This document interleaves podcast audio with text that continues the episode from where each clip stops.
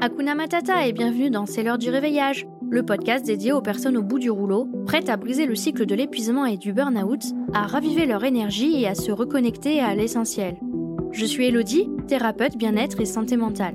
Je t'apporte, avec et sans invité, des conseils pratiques et une bonne dose de motivation afin de retrouver des moments de qualité avec tes proches, redécouvrir la magie des instants simples et savourer pleinement ton quotidien. C'est parti pour l'épisode du jour, je te souhaite une bonne écoute.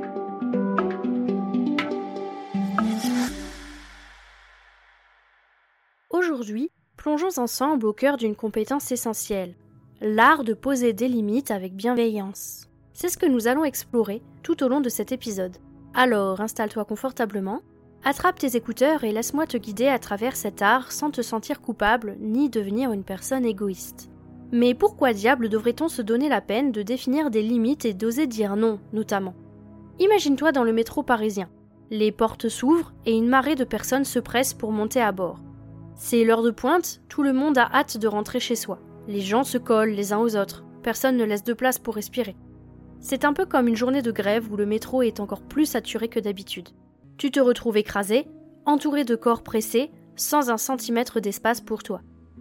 Quand tu ne poses pas tes limites, c'est exactement le métro version Ah, qu'est-ce qu'on est serré Au fond de cette boîte, chante les sardines, chante les sardines. Tu t'y attendais pas, hein? À vous. voilà, la prochaine fois que tu dis oui à quelqu'un ou quelque chose alors qu'en fait, intérieurement, tu voulais dire non, eh bien, j'espère que tu auras cette image du métro et des sardines. Parce que c'est exactement là que poser ses limites entre en jeu.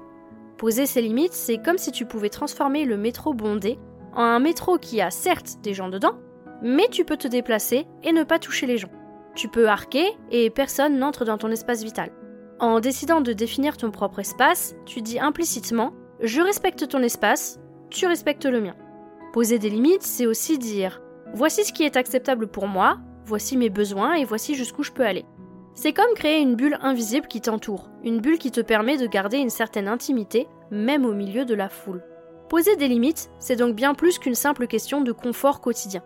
C'est un acte fondamental pour préserver notre bien-être mental, émotionnel et relationnel. Sur le plan mental, définir des limites claires permet de réduire le stress et l'anxiété en établissant un cadre rassurant. D'un point de vue émotionnel, ça nous offre la possibilité de comprendre nos propres besoins et émotions. C'est un acte d'autonomie émotionnelle nous permettant d'exprimer nos sentiments et besoins de manière constructive. Cela renforce notre estime de nous-mêmes en établissant des frontières saines entre nos besoins et ceux des autres.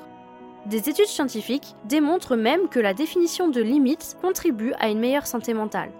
En fixant des frontières claires, notre cerveau est en mesure de gérer le flux constant d'informations et de stimuli, ce qui va ainsi favoriser la concentration et la résilience émotionnelle. Poser des limites devient donc une stratégie neurologique bénéfique pour notre équilibre psychologique au quotidien. Je sais ce que tu es en train de te dire.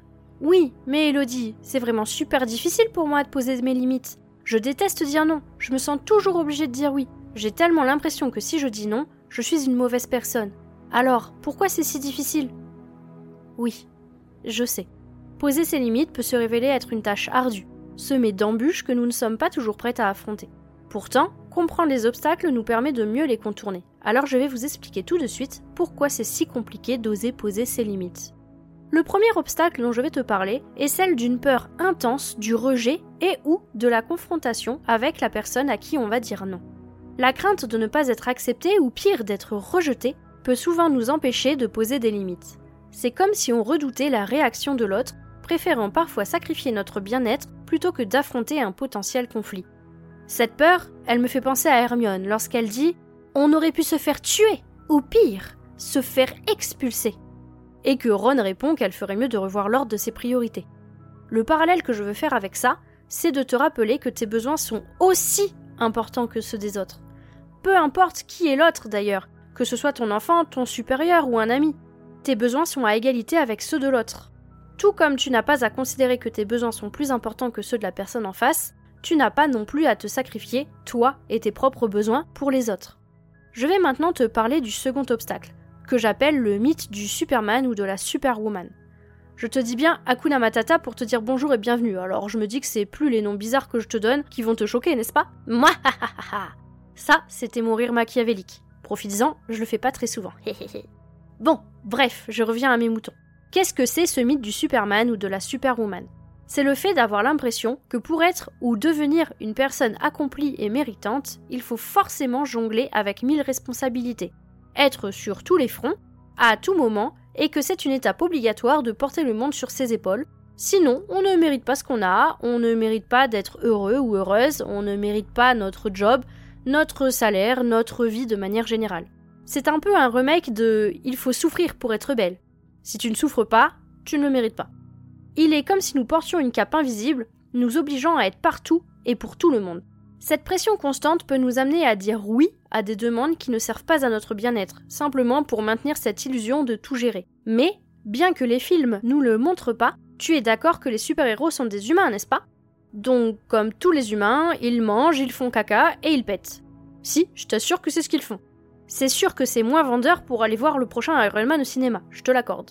Bref, tout ça pour dire que le principe d'être humain, c'est d'avoir des limites, justement. Elles sont là pour préserver notre équilibre et notre santé mentale. En réalité, savoir dire non à certaines choses, c'est se donner l'opportunité de dire oui à ce qui compte vraiment. La véritable superpuissance réside dans notre capacité à choisir où nous investissons notre énergie et notre temps, c'est-à-dire où on décide de dire oui ou de dire non, ou même de dire oui mais, plutôt que de succomber à la pression d'essayer de tout faire à la perfection, perfection qui, de toute façon, n'existe pas. J'en parlerai dans un prochain épisode de C'est l'heure du réveillage. Le troisième obstacle maintenant, c'est celui du sentiment de culpabilité qui peut surgir lorsque l'on souhaite poser nos limites. Souvent, nous sommes conditionnés depuis tout petit à répondre constamment aux attentes des autres, et dire non peut déclencher une vague de culpabilité. C'est comme si nous avions internalisé l'idée que dire non à quelque chose était égoïste, un acte répréhensible. C'est exactement le même obstacle que l'on rencontre d'ailleurs dans le fait de prendre soin de soi. Cette culpabilité peut nous faire douter de nos propres besoins et nous pousse à abandonner nos limites pour éviter de blesser les autres. Alors, je te donne un rappel essentiel, ton bien-être et ta santé physique et mentale ne sont pas négociable. Enfin, je vais vous parler du quatrième et du dernier obstacle à nos difficultés, qui rejoint d'ailleurs le troisième obstacle. Il s'agit de la peur d'être égoïste ou d'être perçu par les autres comme égoïste. Nombreux sont celles et ceux qui associent le fait de poser ses limites ou de prendre soin de soi à de l'égoïsme, un concept souvent mal interprété. La société nous a transmis l'idée que se mettre au centre de ses priorités est égoïste. Pourtant, j'aimerais que tu comprennes que ne pas poser ses limites n'est pas un acte altruiste en fait. C'est un sacrifice de soi. Et se sacrifier, c'est très beau dans les films, on pleure beaucoup, mais dans le quotidien, ce n'est pas la même histoire. On peut tous s'en sortir sans que personne n'ait besoin de se sacrifier. Le bonheur des autres ne dépend pas de ton sacrifice, tout comme le tien ne dépend pas du sacrifice des autres. Se positionner au cœur de ses propres priorités, c'est avant tout un acte d'amour envers soi-même, et ça aussi c'est difficile, n'est-ce pas? T'aimer? Être bienveillant envers toi-même? Eh bien oui, je te le répéterai encore et encore. Tu le mérites, c'est un fait. Tu n'as pas besoin d'avoir fait quelque chose de particulier pour le mériter. Tu le mérites, c'est tout. Tout comme tu mérites d'avoir de quoi manger, de quoi boire, d'avoir un toit sur la tête. Ce sont des droits fondamentaux, et prendre soin de toi et poser tes limites, écouter tes besoins, sont tout autant un droit, et j'irais même jusque dire un devoir que tu as envers toi-même. Ce qui est intéressant avec ces obstacles, c'est qu'une fois que tu les connais, tu as du pouvoir sur eux. Dans mon cas, ce serait mentir que de te dire que j'arrive 100% du temps à poser des limites claires et saines, et que c'est facile de dire non à une demande que je sais être pas top pour ma santé physique ou mentale, pour mon énergie ou pour mes valeurs. Mais, lorsque j'ai très envie de dire oui alors que toute ma tête hurle non, je me pose d'abord la question. Quels obstacles ou quels obstacles sont en train de susurrer à mes oreilles de dire oui et pourquoi? Est-ce vraiment moi qui ai envie de dire oui ou cet obstacle qui essaye d'orienter mon choix? Est-ce mon libre arbitre ou bien suis-je poussé exprès vers une réponse en particulier? Et s'il y a bien une chose que je n'apprécie pas, c'est qu'on me pousse à faire quelque chose. Pour ma part, sur les quatre obstacles dont j'ai parlé précédemment, il y en a trois qui viennent très régulièrement pointer le bout de leur nez. La peur du rejet et de la confrontation, bah ça, ça me fout vraiment les chocottes. Je déteste ça. J'ai aussi le sentiment de culpabilité et celui de paraître égoïste, en bonne et gentille fifi que je devrais être. Et comme je les connais et que je sais qu'ils sont un peu mon point faible, j'arrive à les identifier quand je commence à me sentir pas très bien dans une conversation, tiraillée entre mon envie de poser mes limites, pour mon propre bien, et celui de dire oui absolument, parce que c'est ce qu'il faut faire dans cette situation. Bah moi, les il faut et les je dois, je leur dis d'aller se faire voir. Parce que c'est l'obstacle qui parle, pas moi. C'est lui qui veut que je fasse ça, pas moi. Les obstacles que tu as dans ton inconscient, littéralement, ce sont des colocataires bien bruyants, ils salissent tout, ne te respectent pas et ils ne payent même pas de la location. Non, mais on hallucine, hein Tu ferais quoi, toi, avec ce genre de coloc Alors, la prochaine fois qu'on te fait une demande, s'il te plaît, ne dis pas oui immédiatement. Laisse-toi un petit moment pour te demander si ta réponse c'est ton coloc bien bruyant et impoli qui te la souffle, ou si c'est bien la tienne à toi, celle que tu as au fond de tes tripes. Et si c'est celle de ton coloc, réfléchis bien si tu veux vraiment répondre ça. Si la réponse est non, alors la suite va t'intéresser fortement car on va parler concret. Je vais maintenant aborder un outil extrêmement puissant dont tu as peut-être déjà entendu parler, qui est la communication non violente. Alors, je ne vais pas te parler de son histoire et de tout ce qui existe maintenant sur le sujet parce que là, sinon, on y est pour des heures. Mais je vais te résumer ça et surtout t'expliquer l'outil et te donner des exemples de comment l'utiliser dans ton quotidien. Déjà, la communication non violente, dont on réduit souvent le nom à CNV, c'est un outil qui te permet de t'exprimer avec plus de clarté, d'empathie et de respect, tout en partant de tes ressentis pour communiquer avec les autres. Elle a été développée dans les années 70 par le docteur en psychologie appliquée Marshall B. Rosenberg. Elle offre une approche puissante pour exprimer tes besoins, poser des limites et construire des relations saines. Elle repose sur quatre composantes fondamentales l'observation, les sentiments, les besoins et les demandes. En comprenant ces éléments, tu vas pouvoir transformer les conflits potentiels en compréhension mutuelle. D'ailleurs, j'adore un compte sur les réseaux qui en parle hyper bien. C'est le compte apprentigiraffe.com. La personne explique hyper bien, notamment à travers des illustrations trop mimi, ce qui se passe en chacun de nous et comment la CNV peut nous aider à y voir plus clair et à mieux communiquer avec les autres. J'en apprends plus sur moi et sur mes réactions et comment mieux réagir grâce à ce compte que je te conseille fortement. Je te mets le lien vers son site en description si ça t'intéresse. Imaginons que tu te retrouves constamment submergé au travail. Peut-être que tu as toujours été celui ou celle qui dit oui à toutes les tâches supplémentaires, convaincu que c'était la clé du succès professionnel, que pour être un ou une bonne salariée, il fallait toujours en faire plus. Ça, ce sont tes obstacles, ceux qui t'ont poussé à dire oui alors que tu voulais dire non. Donc, en disant oui aux autres, tu t'es dit non à toi-même. Maintenant, prends un moment pour observer cette situation, qui est la première étape de la CNV. Chaque journée se ressemble entre des heures sup non rémunérées, des réunions à n'en plus finir et une charge de travail qui ne semble jamais diminuer, même si tu manges devant l'ordinateur pour rattraper le retard. Le résultat, tu ressens donc, deuxième étape, une fatigue persistante, un sentiment de stress constant et tu es de plus en plus abattu. Le soir, tu rentres complètement claqué, tu t'affales dans le canapé et il t'arrive même régulièrement de prendre un verre d'alcool car tu te sens un peu mieux après ça. À part ça, tu rumines toute la journée et particulièrement le soir dans le lit. Cette situation, elle n'est pas normale, elle n'est pas ok et tu n'as pas à l'accepter. Maintenant, nous arrivons à la troisième étape. Quels sont tes besoins? Dans cette situation, il est essentiel pour toi que ta charge de travail soit reconnue et que tu aies de l'aide pour préserver ton équilibre. Tu souhaites de la compréhension et de la reconnaissance de la part de ton supérieur. Nous en arrivons donc à la dernière étape. Suite aux trois premières étapes, quelle est ta demande et comment la formuler pour qu'elle soit claire et réalisable? Dans un cas comme celui-ci, je te conseillerais de reconsidérer intelligemment tes priorités professionnelles. Une stratégie serait de faire une liste de toutes tes tâches professionnelles, même celles qui ne sont pas dans ta fiche de poste, bref, tout ce que tu fais au jour le jour, et de les classer en fonction de leur impact en termes de temps, d'énergie et de plaisir à les faire. Identifie notamment celles qui te prennent le moins d'énergie, voire qui t'en donnent si tu apprécies beaucoup les faire, et celles qui te vident. Déjà, quand tu auras écrit cette liste de toutes les tâches que tu fais, tu vas très certainement constater que personne ne pourrait humainement réussir à tenir cette charge sur le temps de travail prévu. Déjà, rien que ça, je t'assure que ça fait du bien de se rendre compte. Mais aussi, ça t'ouvre la porte à une discussion avec ton supérieur, où tu vas pouvoir faire ta demande, par exemple, pour prioriser tes tâches, redéfinir tes responsabilités, et lui montrer le besoin évident de renfort sur ton poste. Tu peux même faire une demande à un collègue compétent pour voir avec lui si tu peux lui déléguer certaines tâches ou s'il est OK pour alléger ta charge. Alors, lorsque tu es confronté à une demande, que ce soit de la part de ton supérieur au boulot ou de quelqu'un d'autre, il est essentiel de ne pas hésiter à prendre le temps nécessaire avant de donner ta réponse. Prends un moment pour évaluer ta charge de travail actuelle, tes priorités, et assure-toi que tu peux t'engager sans mettre en péril ton bien-être.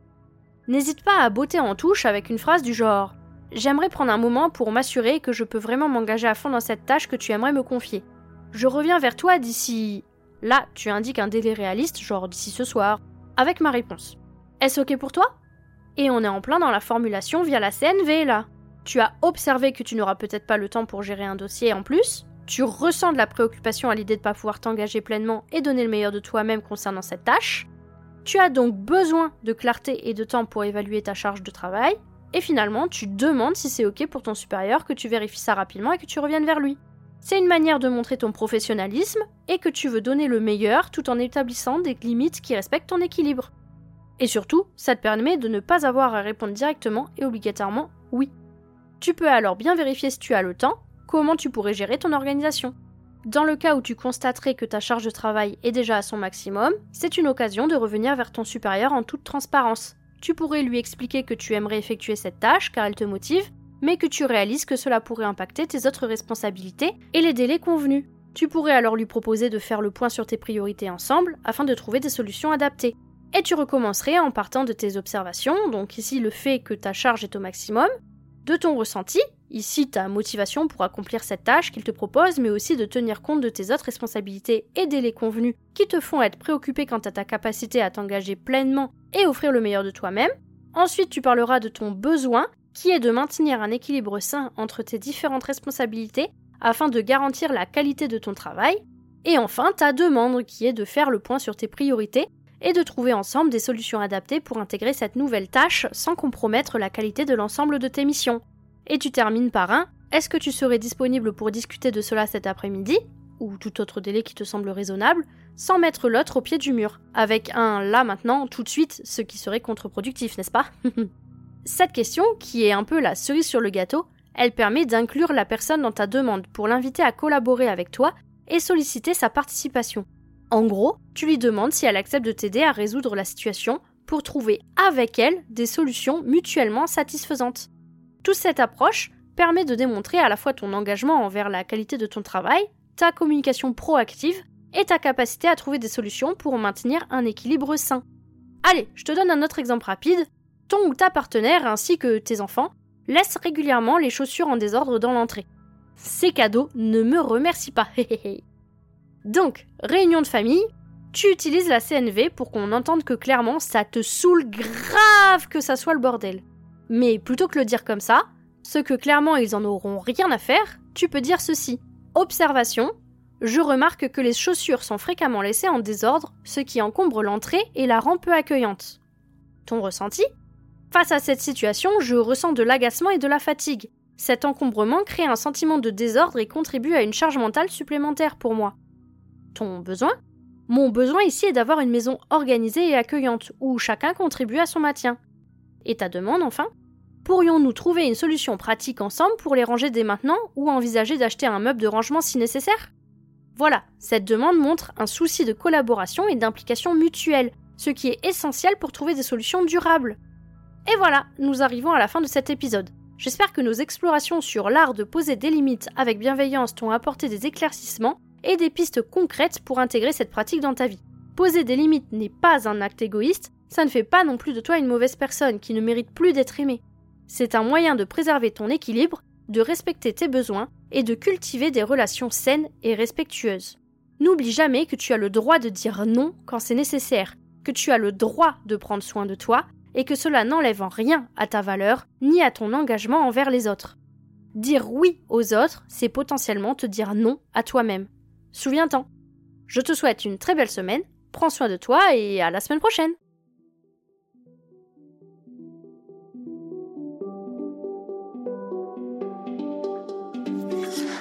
Merci du fond du cœur d'avoir partagé ce moment de réveil avec moi aujourd'hui. Si ça a allumé une petite étincelle en toi, abonne-toi pour être sûr de ne rien manquer. Tu peux me laisser un petit mot doux, un like, un partage si tu le souhaites, car chaque geste compte pour faire rayonner cette énergie positive. On se retrouve la semaine prochaine pour une nouvelle dose de vitalité, de rire et de découverte. Ensemble, on propage la joie de vivre, un épisode à la fois. Prends soin de toi et à très bientôt